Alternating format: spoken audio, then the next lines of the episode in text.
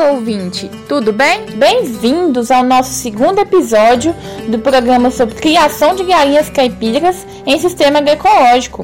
Meu nome é Ana Clara Jales, estudante de Medicina Veterinária pela Universidade Federal de Viçosa e participante do grupo de extensão e pesquisa Animais para Agroecologia. Composto por estudantes, técnicos e professores, buscamos, em parceria com os agricultores, desenvolver uma produção mais sustentável e que valorize a terra e seus recursos. Ao longo das próximas semanas, vamos trazer vários assuntos relacionados à criação de galinhas caipiras em sistema agroecológico, prática realizada por muitos produtores e muitas produtoras. Hoje, em nosso segundo podcast, vamos falar sobre alimentação não convencional de galinha caipira em sistema agroecológico. Animais de criação requerem uma alimentação diversificada para fornecer os nutrientes necessários para o seu crescimento, bem-estar e produção. Cada nutriente tem sua função no organismo. Além do milho e do farelo de soja, que são os mais largamente utilizados em dietas de galinha, outras opções de alimento podem ser utilizadas, desde que apresentem composição química adequada e não contenham substâncias antinutricionais que dificultem a digestibilidade e a absorção de nutrientes. No sistema alternativo de criação de galinhas caipiras, predomina o sistema de criação de galinhas soltas em piquetes, com as aves alimentando-se de plantas, frutos e restos de colheita de culturas, insetos, minhocas, entre outros. Considerando a grande diversidade de alimentos que são selecionados e ingeridos pelas aves, a alimentação alternativa fornece riqueza na dieta e economia da ração balanceada, reduzindo os custos da criação. O cultivo e o uso mais adequado de plantas com maior potencial de produção e valor nutritivo, com certeza contribuirão para a melhoria do sistema de criação. A vantagem de tal sistema será a alimentação mais barata, saudável, produzida na propriedade e que resultará no aspecto e sabor peculiar caipira da carne e ovos. Por fim, é necessário ressaltar que, para a alimentação das aves, as plantas precisam ter elevado valor nutritivo, baixo teor de fibra e alta digestibilidade. É necessária a complementação da dieta associada à ingestão de plantas de elevada qualidade, de forma a garantir as exigências nutricionais. Você sabia que galinha caipira também pasta? No sistema alternativo de criação de galinha caipira, em que os animais são criados soltos em áreas livres, com piquetes ou não, o hábito de caminhar, bicar, ciscar, explorar o solo é essencial para o bem-estar animal. O ato de pastejar é muito importante para as galinhas, principalmente em ambiente rico em diversidade de espécies vegetais, insetos e minhocas. Em determinada situação em que os animais estejam impedidos de expressar suas características naturais, pode surgir problemas de saúde, como deficiências nutricionais, baixa imunidade, entre outros, além de problemas comportamentais como canibalismo. Para proporcionar esse ambiente sem fatores estressantes e que garanta a qualidade de vida, é ideal que seja realizada a implantação de piquetes. Os piquetes devem ser cercados, com no mínimo 3 metros quadrados por ave, e o manejo deve assegurar a rotação de piquetes para que as áreas pastejadas não sejam degradadas e que recuperem durante o período que estiverem sem as aves. Nesse processo para cobrir o solo, pode-se utilizar forragens como capim quicuio e amendoim forrageiro. Para forrar o piquete, é aconselhável dar preferência a forragens estoloníferas, por exemplo, capim quicuio e amendoim forrageiro, pois são plantas de raízes firmes e difíceis de serem arrancadas pelas aves, garantindo a preservação do solo e maior duração dos piquetes. Além disso, deve-se dar preferências a plantas de folhas finas. Mas por que plantas de folhas finas? Bom, elas facilitam o acesso ao alimento e a digestão pelas galinhas, além de possuírem menor percentual de fibras não digeríveis pelas aves. Nessas áreas, além de digerir as partes mais tenras das plantas, as aves se alimentam de alguns insetos que são bastante ricos em proteínas. Também pode ser utilizado o capim elefante.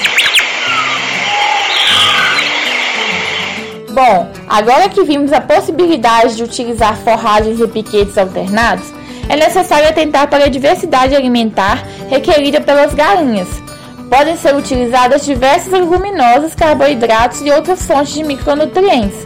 Inúmeras são as vantagens de uma alimentação não convencional, entre elas: aproveitamento do resto de alimentos, diminuição dos custos da produção com menor dependência de insumos externos, rações convencionais, entre outros, e valorização dos produtos, carnes e ovos. A seguir, vejamos alguns exemplos de alimentos separados em classes.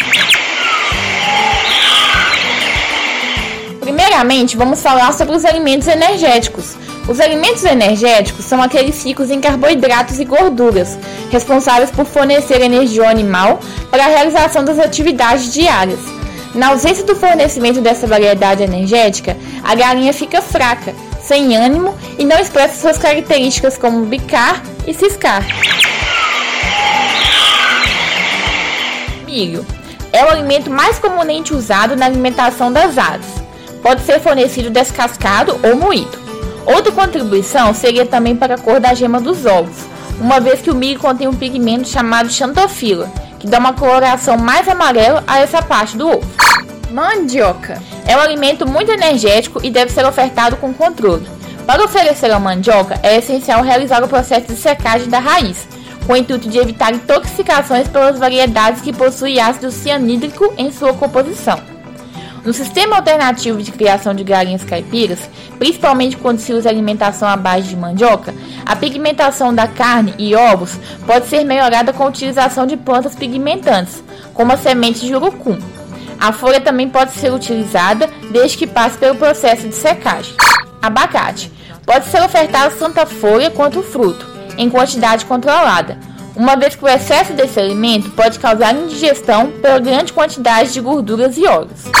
Sorgo Pode-se oferecer os grãos inteiros ou moídos. É uma alternativa ao milho. Entretanto, deve-se atentar ao fato de que ele não possui substâncias pigmentantes, como a xantofila, que potencializam a tonalidade dos ovos. Cana de açúcar. Deve ser fornecida picada ou moída, após a secagem. Outros exemplos são batata doce, batata baroa, beterraba, cenoura e inhame. Também são fontes de energia a serem empregadas na criação agroecológica de galinha caipira. Alimentos proteicos. As proteínas são essenciais para o funcionamento do organismo e desenvolvimento dos animais. Estão diretamente ligadas às funções de reprodução, crescimento dos músculos, entre outros. As fontes de proteínas podem ser de origem vegetal e animal. Os alimentos fontes de proteínas de origem animal consumidos pelas galinhas são os insetos e minhocas, daí a importância do hábito de ciscar. Alguns exemplos de leguminosas a seguir são amendoim forrageiro. Suas ramas podem ser oferecidas à parte, no galinheiro ou como pastagem. Feijão guandu. Os grãos podem ser fornecidos crus ou tostados. É o alimento mais utilizado em substituição à soja. Labilato. Pode fornecer os grãos tostados e moídos e as folhas verdes. A maior concentração de proteína está nos grãos. Mucuna preta e cinza. Os grãos podem ser fornecidos, mas devem ficar de molho em água e depois serem cozidos ou torrados, para diminuir a concentração dos fatores antinutricionais que podem intoxicar as galinhas. Folha de bananeira.